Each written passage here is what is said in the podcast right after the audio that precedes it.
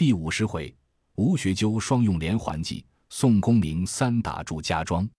格言曰：乾坤宏大，日月照见分明；宇宙宽宏，天地不容奸党。使心用性，果报只在今生。积善存仁，祸福休延后世。千般巧计，不如本分为人；万种强为，争奈随缘简用。心慈行孝，何须努力看经？抑恶损人，空读如来一藏。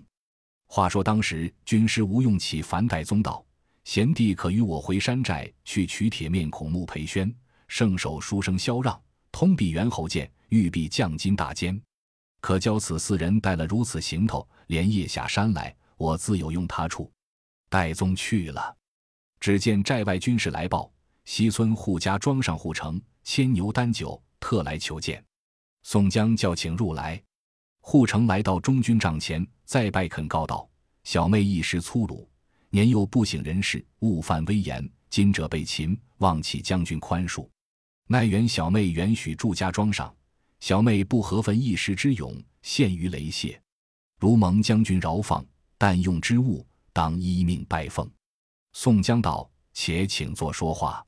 祝家庄那厮好生无礼，平白欺负俺山寨，因此行兵报仇。”须与你护家无冤，只是令妹引人捉了我王矮虎，因此还礼，拿了令妹。你把王矮虎放回还我，我便把令妹还你。护城答道：“不期已被祝家庄拿了这个好汉去。”吴学究便道：“我这王矮虎今在何处？”护城道：“如今秦锁在祝家庄上，小人怎敢去取？”宋江道：“你不去取得王矮虎来还我？”如何能勾得你令妹回去？吴学究道：“兄长休如此说，只依小生一言，今后早晚祝家庄上但有些响亮，你的庄上切不可令人来救护。倘或祝家庄上有人投奔你处，你可就负在彼。若是捉下得人时，那时送还令妹到贵庄。只是如今不在本寨，前日已使人送上山寨，奉养在宋太公处。”你且放心回去，我这里自有个道理。护城道：“金帆断然不敢去救应他。若是他庄上国有人来投我时，定复来奉献将军麾下。”宋江道：“你若是如此，便强似送我金帛。”护城拜谢了去。且说孙立却把旗号上改换作登州兵马提辖孙立，领了一行人马，都来到祝家庄后门前。庄上墙里望见是登州旗号。报入庄里去。栾廷玉听的是登州孙提辖到来相望，说与祝氏三姐道：“这孙提辖是我弟兄，自幼与他同师学艺，今日不知如何到此。”带了二十余人马，开了庄门，放下吊桥，出来迎接。孙立一行人都下了马，众人讲礼已罢。栾廷玉问道：“贤弟在登州守把，如何到此？”孙立答道：“总兵府行下文书。”对调我来此间运州守把城池，提防梁山坡强寇。便道经过，闻知仁兄在此住家庄，特来相探。本待从前门来，因见村口庄前聚屯下许多军马，不敢过来，特地寻觅村里，从小路问到庄后，入来拜望仁兄。栾廷玉道：便是这几十连日与梁山坡强寇厮杀，已拿得他几个头领在庄里了。只要捉了宋江贼首，一并解关。天性金的贤弟来此间镇守，正如锦上添花，旱苗得雨。孙立笑道：“小弟不才，且看乡主捉拿这厮们，成全兄长之功。”栾廷玉大喜，当下都引一行人进庄里来，再拽起了吊桥，关上了庄门。孙立一行人安顿车仗人马，更换衣裳，都出前厅来相见。祝朝凤与祝龙、祝虎、祝彪三杰都相见了，一家都在厅前相接。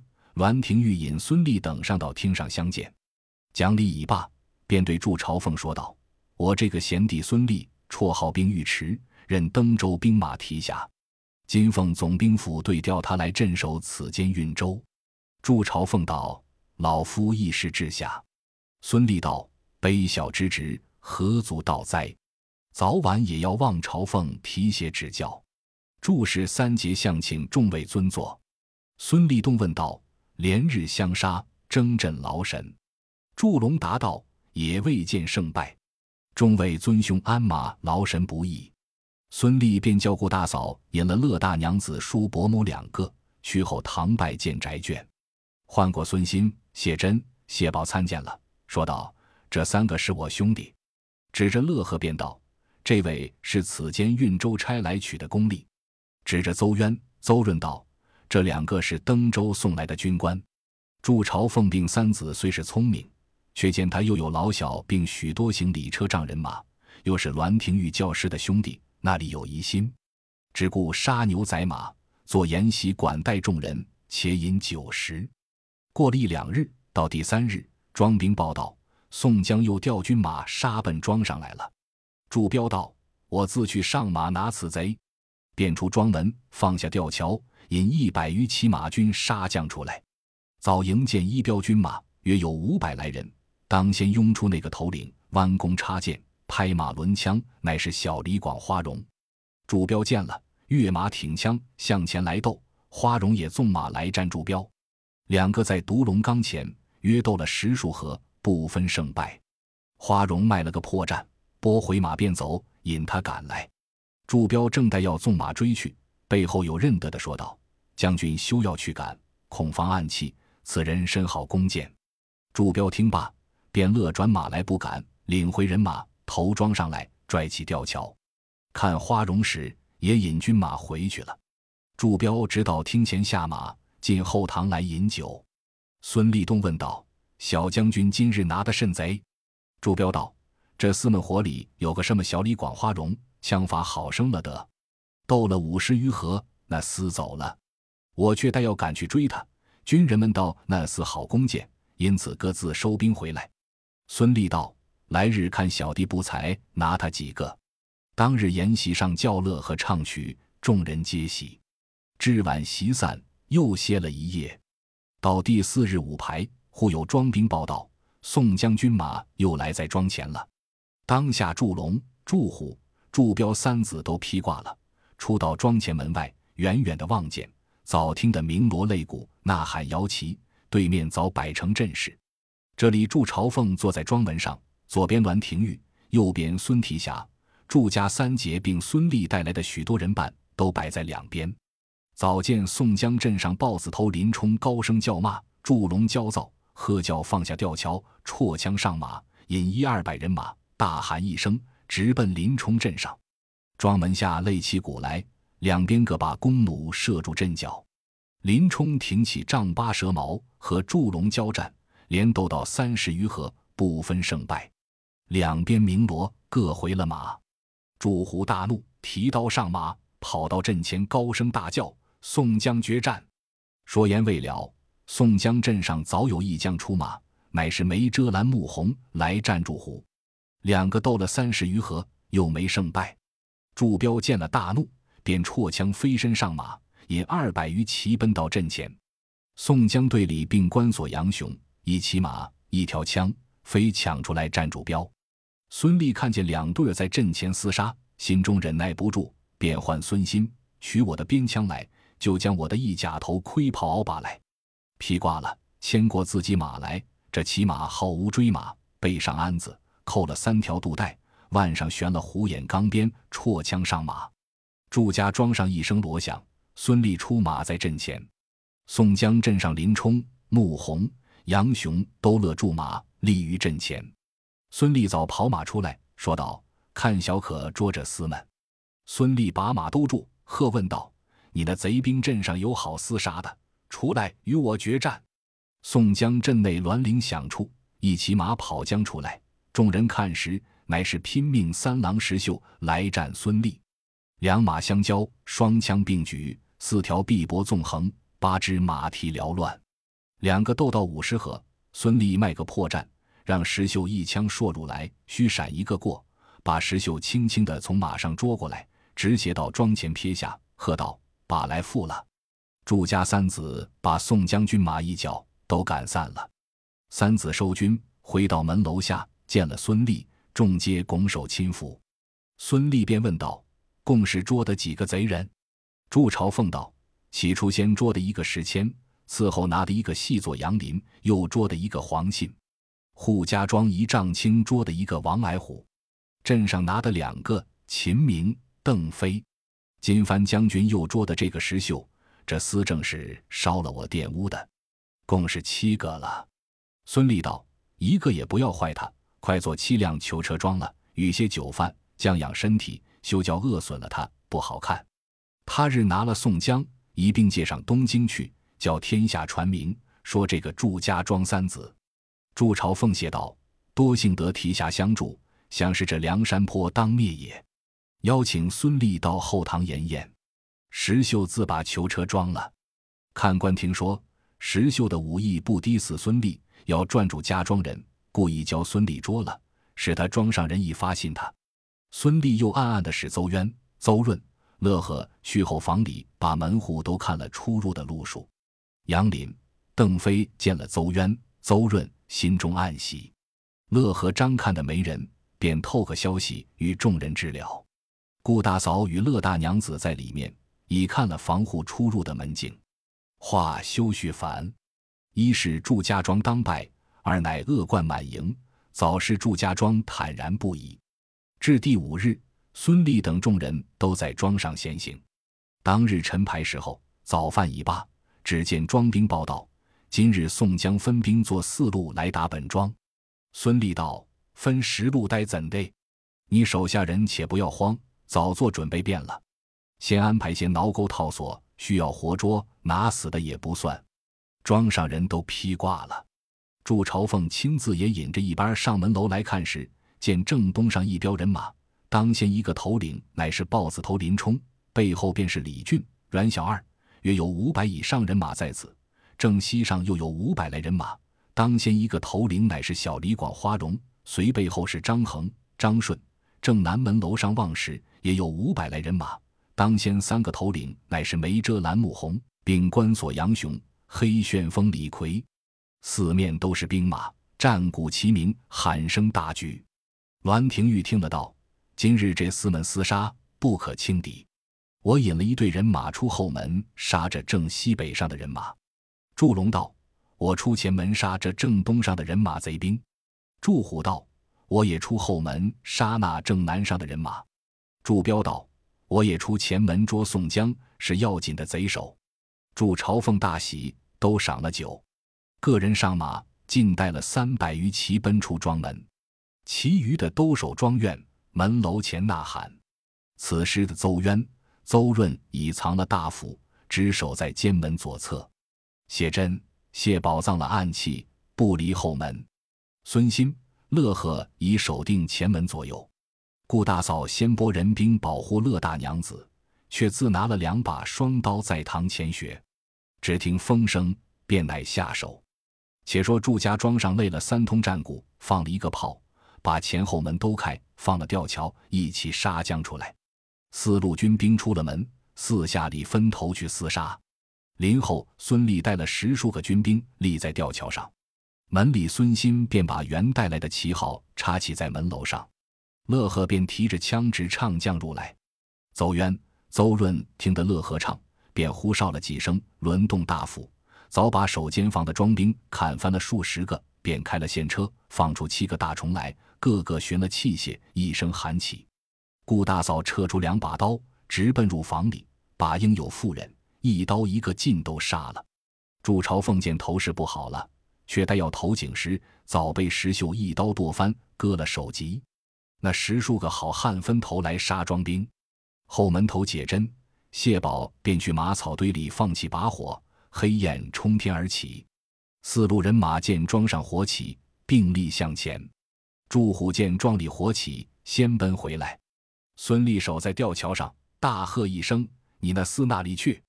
拦住吊桥！”祝虎绳口，便拨转马头，再奔宋江镇上来。这里吕方。郭盛两骑齐举，早把祝虎和人连马说翻在地，众军乱上，剁作肉泥。前军四散奔走，孙立、孙新迎接宋公明入庄。且说东路祝龙斗林冲不住，飞马望庄后而来，到得吊桥边，见后门头解针，谢宝把庄客的尸首一个个窜将下来。火焰里，祝龙急回马往北而走，猛然撞着黑旋风，永身变道，轮动双斧，早砍翻马脚。祝龙措手不及，倒撞下来，被李逵只一斧把头劈翻在地。祝彪见庄兵走来报知，不敢回，直往胡家庄投奔，被胡成叫庄客捉了，绑缚下。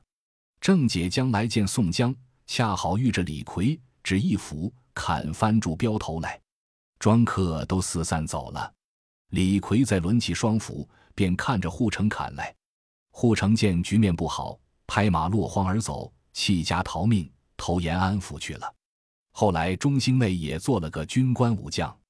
且说李逵正杀的手顺，只抢入扈家庄里，把扈太公一门老幼尽数杀了，不留一个，叫小喽啰牵了有的马匹。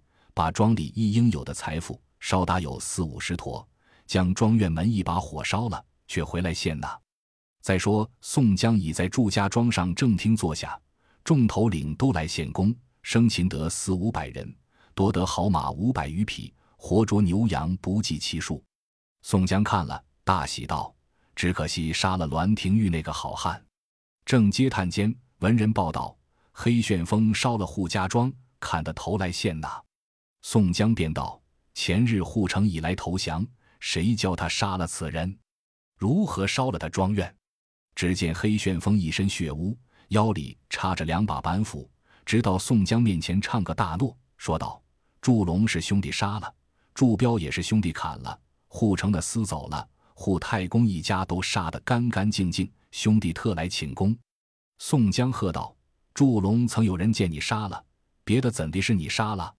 黑旋风道：“我砍的手顺，往扈家庄赶去，正撞见一丈青的哥哥解了祝彪出来，被我一斧砍了。只可惜走了护城那厮，他家庄上被我杀的一个也没了。”宋江喝道：“你这厮，谁叫你去来？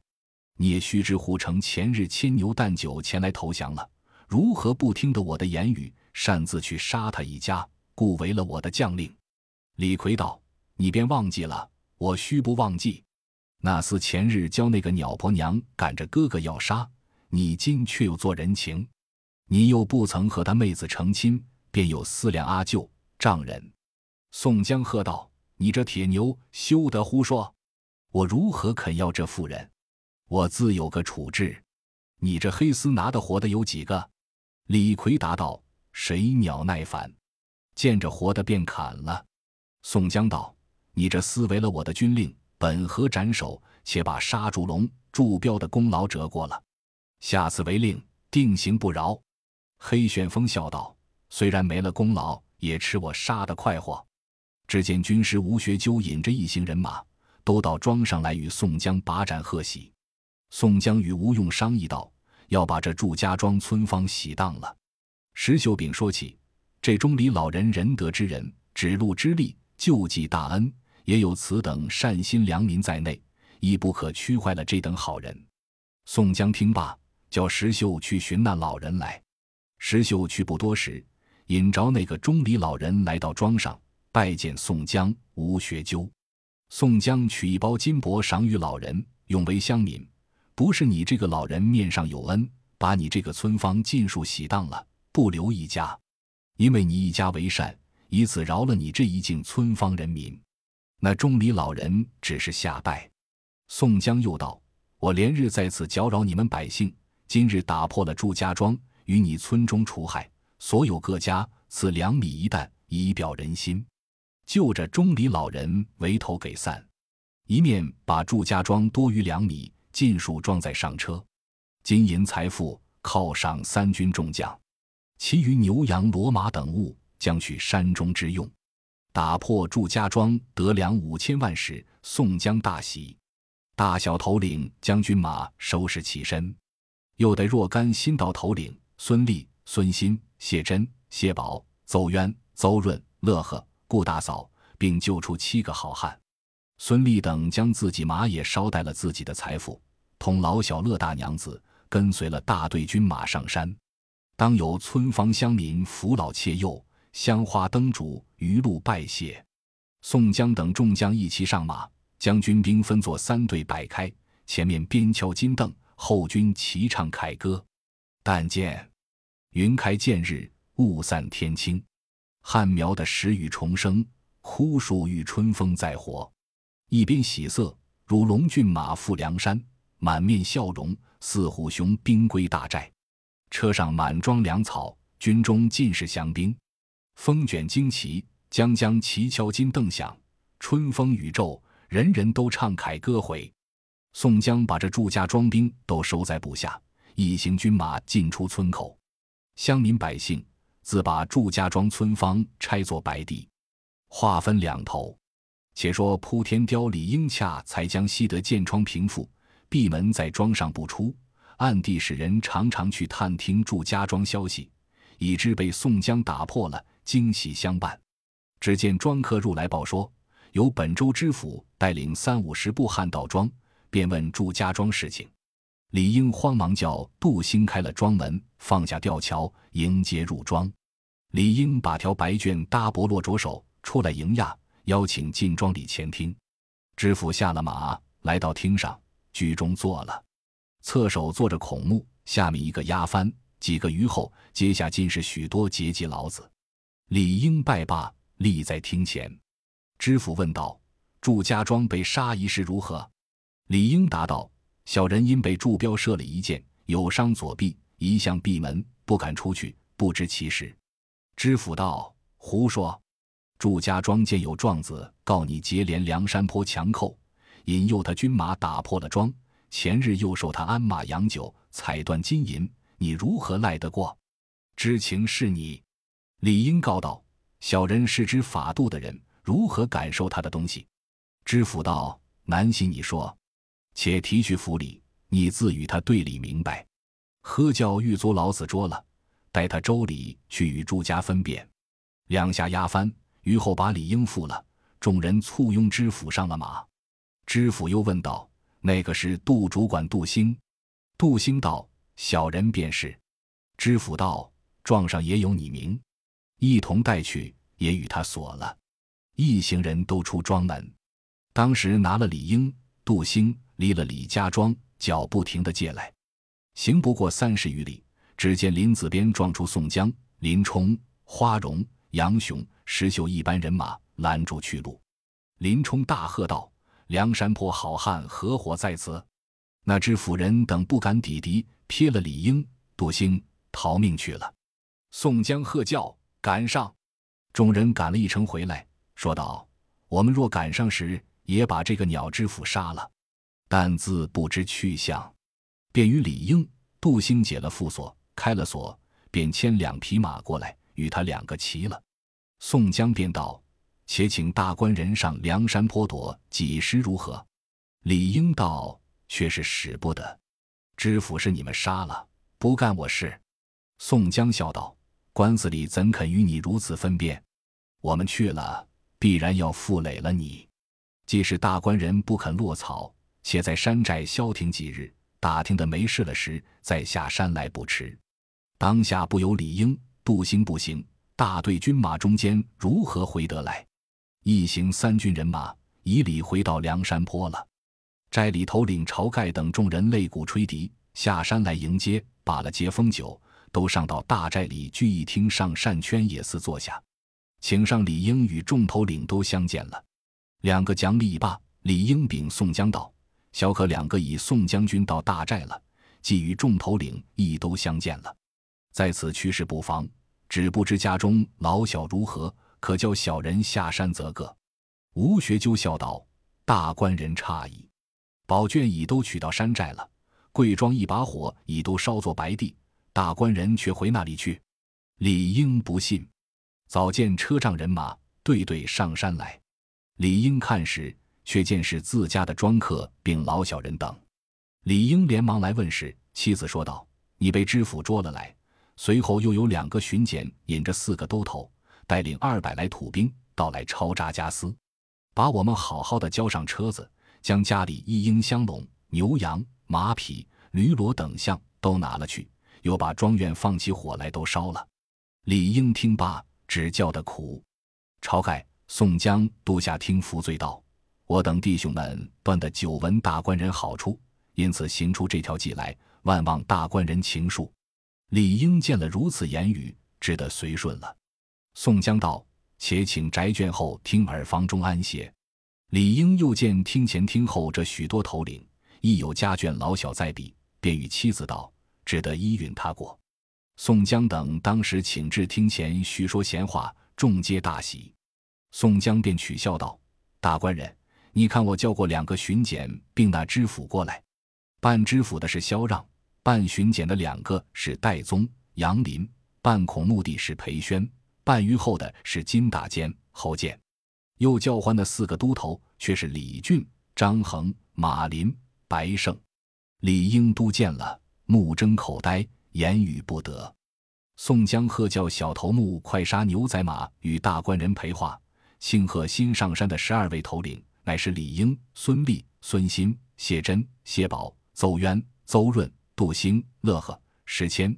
女头领扈三娘、顾大嫂、同乐大娘子、李应宅眷，另坐一席在后堂饮酒。正厅上大吹大擂，众多好汉饮酒至晚方散。次日又做席面，宋江主张一丈青与王来虎作配，结为夫妇。众头领都称赞宋公明仁德之士。正饮宴间，只见山下有人来报道：朱贵头领酒店里有个郓城县人在那里，要来见头领。晁盖、宋江听得报了，大喜道：“既是这恩人上山来入伙，足遂平生之愿。不知那个人来，有份教家烧齐楚，打翻陆柳墙花，大斧落石，杀倒幼童稚子，皆是两仇好汉恩逢义。”一个军师致隐情，毕竟来的是郓城县什么人？且听下回分解。